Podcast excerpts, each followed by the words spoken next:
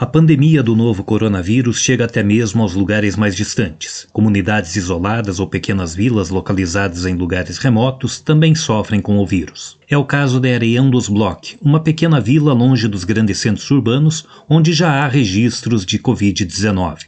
A comunidade fica no interior do município de Cândido de Abreu, às margens do rio Ivaí, a 250 quilômetros de Ponta Grossa. Ao todo, são sete casas onde vivem menos de 20 pessoas da família Bloch. Manfredo Bloch, um dos moradores do local, conta como estão enfrentando esse momento de pandemia. Nós estamos bem paradão aqui, né? Mas o pessoal, assim, não, não leva muito a sério, mesmo assim, né? Eu sou sem máscara. Nas últimas semanas, quatro moradores de Areião dos Bloch testaram positivo para a Covid-19. Uma criança de 3 anos e outros três adultos, todos da mesma família.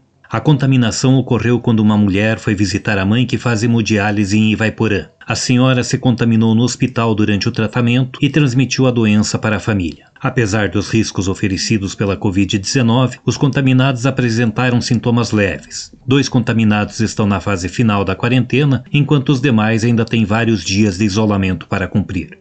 A contaminação assustou os moradores, especialmente pela forma como ocorreu, conforme conta Manfredo Bloch. A gente não esperava, né? Tinha, assim, uma. Como é que eu vou dizer?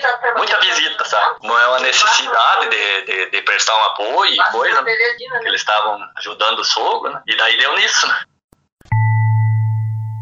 No dia de ontem, todos os leitos de UTI para a Covid-19 do Hospital Universitário de Ponta Grossa estavam ocupados. Durante algumas horas houve falta de leitos e um doente precisou aguardar a liberação de uma vaga ou transferência. Nos últimos cinco dias, esse foi o terceiro com 100% de ocupação.